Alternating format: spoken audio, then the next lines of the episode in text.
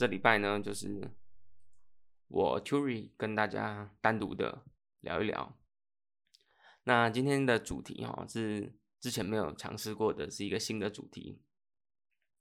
嗯，我想要的方式是跟大家介绍一个电影，然后介绍这个电影的过程呢，我们讲解一些相关的这个知识，还有历史的背景，可能可能会有一点有点小无聊，不过作为一个尝试，试试看这样。好，那我就进入主题。今天我要跟大家分享的电影是《星际效应》。《星际效应》呢是二零一四年的一部电影。是由这个克里斯多夫诺兰哦，这个相信大家是很熟悉这个导演的克里斯多夫诺兰。前前面有这个这个这个什么蝙蝠侠的三部曲，以及很多电影都是他，还有这个全面启动啊，这些还有还有后来的敦刻尔克大行动都是他导演的，所以应该很多人都了解他。那今天就不以诺兰的电影风格作为主题哦，我们接着往下。其中男主角是马修麦康纳，里头还有女主角安海瑟薇，其实都是非常大咖的这个电影。我记得当年马修麦康纳也因为这个《星际效应》（Interstellar） 拿到这个最佳男主角奖。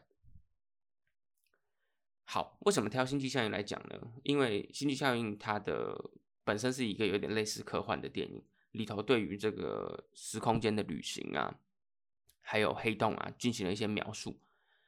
但是多数情况下，呃，我们拍这类的电影啊，像是像是大家熟悉的这个复仇者联盟，可能在科学上就没有那么严谨，就大概大概会把那个理论用到，让大家觉得哎酷酷的，但是。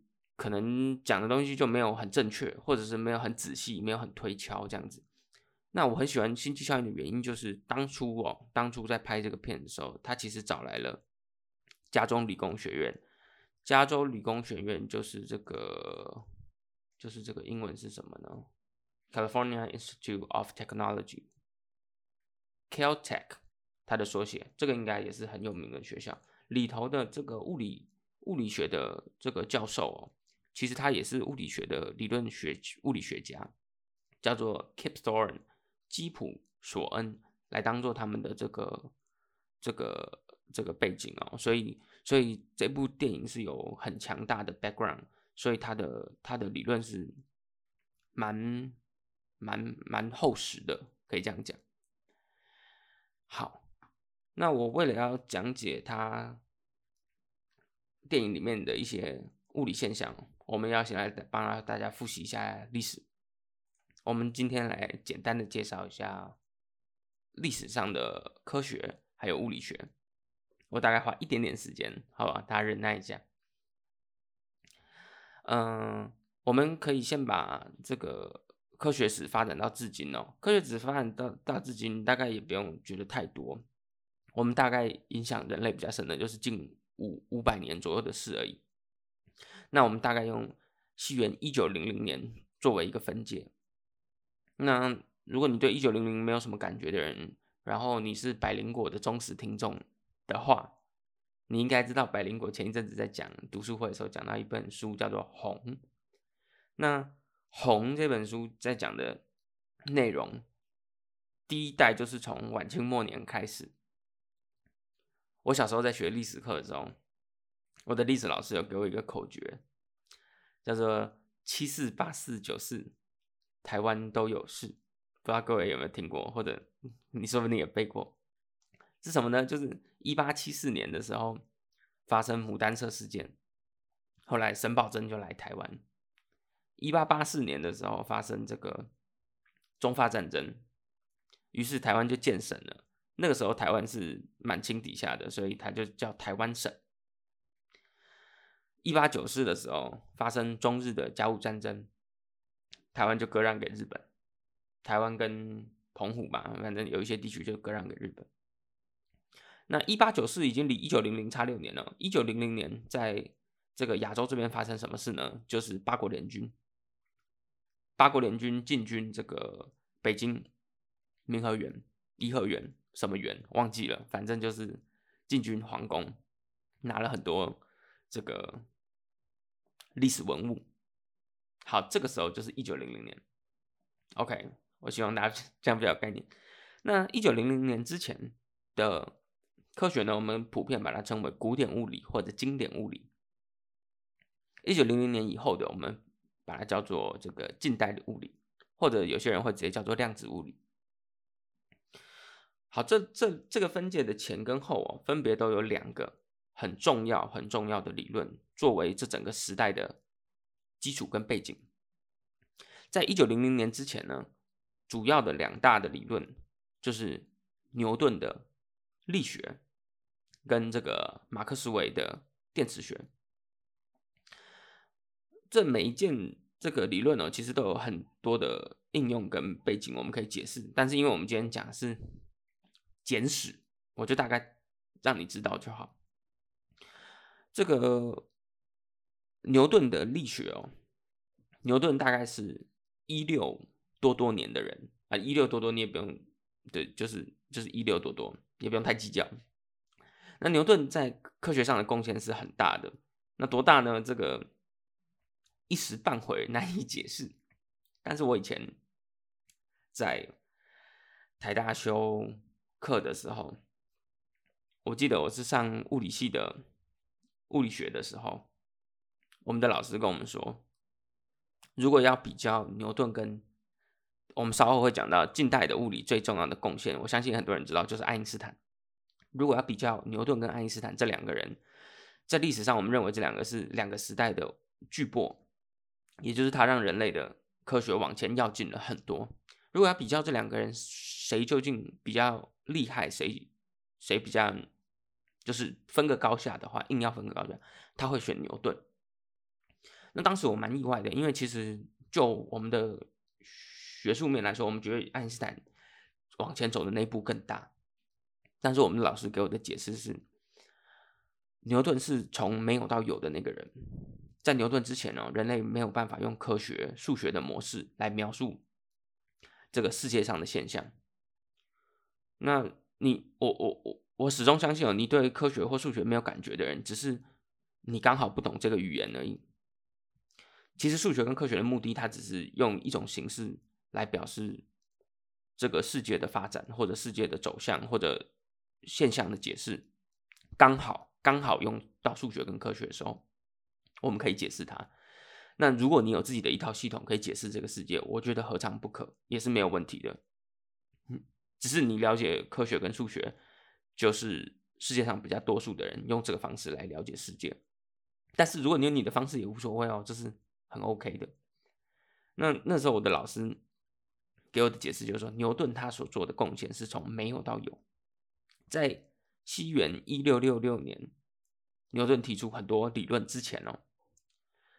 再往前推两三百年，是中古的黑暗欧洲，也就是黑暗时期。那时候充斥着黑死病啊，什么这个、这个、这个、这个中古的欧洲是没什么发展的。所以牛顿的贡献哦，让人类从黑暗走向，其实就是从启蒙运动、文艺复兴走出来的人人们。所以间接的，牛顿就从黑暗的欧洲走出一个。接下来的科学革命，甚至工业革命这样子，这我相信大家应该历小时候的历史课本都有念过。好，所以一方面是牛顿的力学，那牛顿的很多贡献，例如说万有引力啊、牛顿运动定律啊、微积分啊、这个光学啊、二项式定理啊，都是他很大的贡献。那另外一个，在古典的物理的重要的支柱，就是 Maxwell，就是马克思韦的电磁学。那诸如电场、磁场、电磁波，还有这个无线电波怎么传播啊？这些东西在当时都已经算是完备的，算是完备的。所以哦，在一九零零年之前哦，人们其实已经对啊世界上天上跑的啊、地上走的啊，这电要怎么导啊，当时已经有很完善的电力了。然后磁场啊怎么运用啊，这个电波怎么用啊，战争怎么打，造船怎么造，飞机怎么飞，其实都是都了解了。顶多就是当时的技术哦，技术层面还没有现在那么革新，所以很多事事情还没有办法做的那么细，但是基础的理论都有了。好，接下来一九零零究竟发生了什么事情呢？在这个时候的人类哦，觉得说我们已经上天下地无所无所不能，那我们就剩下两个问题。著名的这个英文英国的这个克尔文爵士。克尔文是一个科学家，他被封为爵士，所以叫做克尔文爵士。这克尔文爵士呢，他后来人们也为了纪念他，有有用这个这个温度上啊，我们用度 C 这个单位，有另外一个单位是 K，就是绝对温标，凯氏温标。这个度 K 就是纪念 Kelvin，就是纪念这个克尔文。克尔文爵士他说啊，我们物理学只剩下两两件事没有解决，这两个事，第一个是叫做。黑体辐射。第二个事情叫做光在真空中是如何传播的。好，这两个问题我是没有在这现在解释，因为实实在太难。光在真空中如何传播的？人人们那时候普遍还认为说，空间中是具有一种神秘的物质，叫做以太。这个以太这两个字，后来也常常在科幻电影里面用，连我们今天用的那个有线网络都叫做以太网络。好，这这两件事情是当初面临的最后两个问题，在一九零零年前夕。但这个大家哈，其实应该都晓得，当你解决一个问题的时候，通常随之而来的就是更多问题嘛，没有错。所以人类为了解决这两个问题哈，开启了近代物理的大门，也就是一九零零年后呢，就是因为解决了这两个问题，开启了全新两扇大门。人们为了解决黑体辐射这个这个问题，那黑体辐射是什么就不讲了。反正解决了它以后，我们发现必须用很很微小的、很微小的空间、时间的场域才可以解决它。所以很微小、很微小、很微小的事情，我们称为量子。很微小、很微小的底下，我们看到这个，你可以看到一个一个、一个一个小小的粒子，我们就叫做量子。所以我们开启了新的一个学问，叫做量子力学。所以。大家如果每次听到人家讲量子力学、量子力学，觉得不听不懂，你就把它想象成处理很微小的事情。后来发展出什么量子电脑、量子科学，都是在很小很小的尺度下可以做的事情。好，除此之外呢，另外一个刚才讲另外一个要解决的问题，就是光啊，它在真空中是如何传播的。那接下来我们就要介绍打开这个大门的这个。巨擘，也就是爱因斯坦。那爱因斯坦就以他最著名的什么呢？相对论。相对论来解释了这些很多时空间的问题啊，光啊怎么在宇宙之间这样穿梭啊，跑来跑去。所以爱因斯坦的狭义相对论跟广义相对论这两个，这这个相对论也作为我们另外一个近代物理的支柱。所以我们到目前为止帮大家复习一下。在一九零零年前后，我们作为古典物理或者经典物理以及近代物理的分界。古典物理呢有两个很重要的理论，一个是牛顿的力学，一个是 Maxwell 马克思韦的这个电磁学。啊，大家不要小看这两个学问，这两个学问其实就很强了。你如果这两个学问都很厉害，其实你已经是这个能做很多很多很多很多的这个这个。数学家、科学家或者工程师了。好，一九零零年以后呢，我们为了研究很小很小的事情，一部分是这个量子力学。那如果研究这个宇宙啊、时空间的事情呢，这个就是相对论。好，那近代物理呢，最重要的科学家也就是爱因斯坦。关于爱因斯坦的故事哦，有空 来为大家做节目来来解说。好，这边呢，我们就介绍到这样子，大家心里有个概念。我们讲到量子力学的时候，就是在讲很小很小的事情。所以今天这个这个很多科技大厂，例如说台积电，他们在研发什么三纳米制程啊、五纳米制程，基本上就是跟量子力学脱不出关系。还有所谓的量子电脑，好，那另外一部分呢？啊，关于量子力学，我们以后也说这个节目跟大家介绍。那今天要讲的主要是相对论。相对论里面呢，提到很多爱因斯坦当初这个头脑真的是太厉害，提到很多他对于宇宙的猜想。那后来很多事情也被证明是对的。我今天要讲的内容呢，其实是星际效应。所以我们最后呢，就来回到我们的主题。星际效应里面有很多的概念呢，其实是相对论里面写出来的。那星际效应在拍的过程中，也请了加州理工学院我刚才讲到的物理学家叫做 Kip Thorne 基普索恩来作为他们的理论支持。我里头要分几个比较重要的点哦，来跟大家一一说明。第一个是他们飞上飞船以后。啊，底以下是会有剧透的，哦，所以你还没看过电影的，你就斟酌。我就是针对一个一个点去讲。他们飞上飞船以后，如何制造重力呢？这部分呢还比较没有那么难，这就是这个物理学的范畴。它就是让那个飞行船呢，你看那个飞行船，它一直在转，一直在自转，因为自转的时候会有向心加速度，所以他们用向心加速度来模拟地表上的重力加速度，这是一个。好，再来呢，这个。这个其中有他们这个飞船要飞出去的时候啊，他们说有人在土星周遭放了一个虫洞。那为什么放在土星呢？其实这个应该是蛮有意思的。为什么放在土星呢？好，休息一下。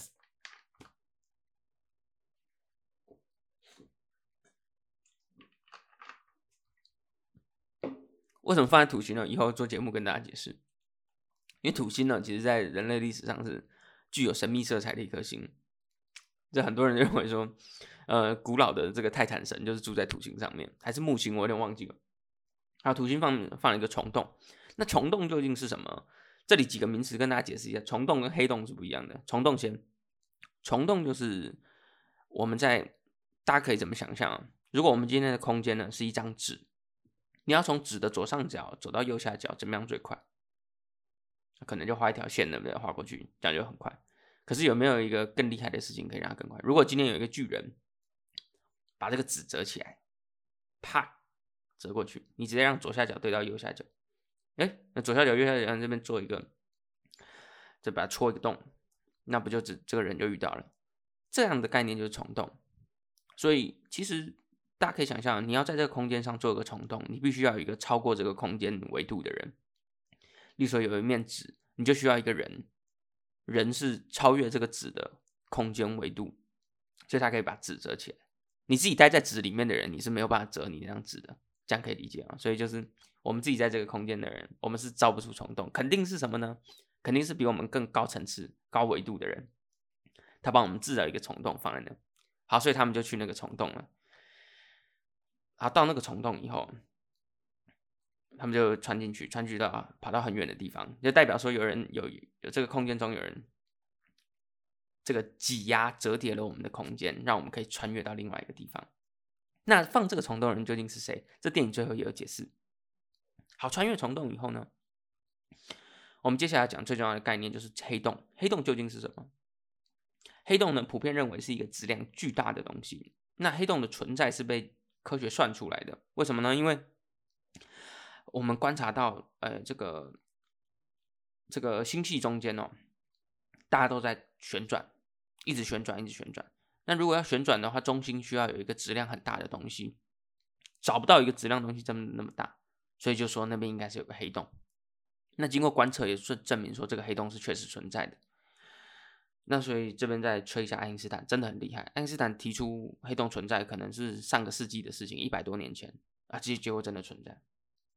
好，黑洞对于这个影响到底是什么？我们现在把这个讲解一下。黑洞本身质量很大，所以它就很强很强的力量，可以一直吸引吸引。它一直吸引的时候呢，它的这个重力就会很强，也就是你到旁边就跑不开。跑不开到什么程度呢？你可以想象啊，连时间。那大家想说时间是什么东西？时间你也把它想象成一个物理量。啊，你没有办法想象一个物理量，你就想象时间变成一个小精灵在里面跑，时间它就在黑洞周遭跑。你想想看，黑洞的引力这么强大，时间这个小精灵哦，时间小精灵，它跑一跑，它应该是会跑得更快还是跑得更慢呢？啊，基本上是跑得更慢嘛，因为黑洞那么强大。换句话讲，你在这个黑洞的周遭，或者你在质量巨大的星球的周遭，你的时间哦，应该会走得比较慢。时间走得比较慢这件事情，其实就可以造成时空旅行。这贯穿电影这个星际效应里面，贯穿电影很重要的概念就是男主角他去了一个遥远的星球，回到地球的时候，他的女儿已经变得很老。那是为什么？因为他到一个质量很大的星球，还有黑洞旁边，所以他的时间变慢了。他可能过一分钟，地球上已经过了七八年了。可能没那么多，反正反正他过了一点时间，人家已经过了很远。那这边大家可以想一下，如果呃你的这个男主角只有长十岁，女儿长了一百多岁，是不是某种程度上好像男主角回去的时候，大家已经到了未来，他就好像跑到未来去旅行了，他把自己的时间冻结住，然后所有人时间往前走，所以他就来到了未来。OK。好，这部分呢是这个关于这个这个相对论呢，它对时间的影响，所以这也是贯穿电影很重要的概念了。好，最后一个，最后一个，最后一个就是在最后啊，这个男主角他在黑洞的周遭，最后准备要掉到黑洞里的时候，他被带到一个神秘的空间。那这个神秘的空间呢？就后来的解释说，基本上就是未来的他们创造出来的空间，也就是更高层次的他们，也就是当初放那个土星旁边的虫洞，也是更高层次的他们放在那的。所以说说穿了，从头到尾就是他自己救了自己。可是为什么他自己能够救自己呢？是未来的自己回到现在时间的这个某一个点哦，去救了自己。所以这其实有一种。这个这个悖论的感觉，因为未来的你救了你，那那你是谁这样子？可是这个我们就不不想谈，因为这有点逻辑。未来的他回回来的时候，把他放在那个小房间。那这个小房间里面其实很有意思，因为那时候你看到那个那个那个男主角在穿越来穿越，他在房小房间里面跑来跑去，终于找到一个点，是他的女儿还在房间。其实这个概念哦，就是完全已经把时间跟空间作为可量化的物理量，也就是说，某一个时刻的某一个时间点、某一个空间点，它其实是可以被量化的，它可以被放量化放在那，然后你可以选择你回到那个空间点，那这就是广义上我们来说的时空旅行，或者是平行宇宙的诞生。那关于时空旅行跟平行宇宙，我们有空 再再做节目跟大家说，好吧？今天主要的目标呢？就大概是这样，好，差不多就跟大家介绍完毕。星际效应背后的这个重要的物理的知识哦，所以如果你你你你你哪一天可以去很巨大的星球旁边，你就可以到别人的未来，大概是这样。那如果你遇到了更高维度的自己，你就可以跟他要个虫洞。或请他把把你放到这个时空间的箱子里，让你去怀旧一下，怀旧一下不同时刻的自己。那当然，这个讲的很浅薄了，还是有很多很深奥的东西，我自己也没有到很懂。好的，那这个这部电影哦，其实不只是它的科学面，我今天讲的是它的科学面嘛，其实它的音乐也是很。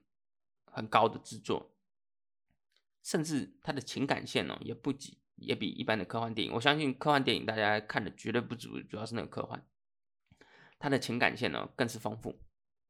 好，那我们今天的节目啊，就用《星际效应》里头的这个一句话，安海社会的一句话，应该是贯穿全片的一句话，来作为这个这个节目的 ending，好不好？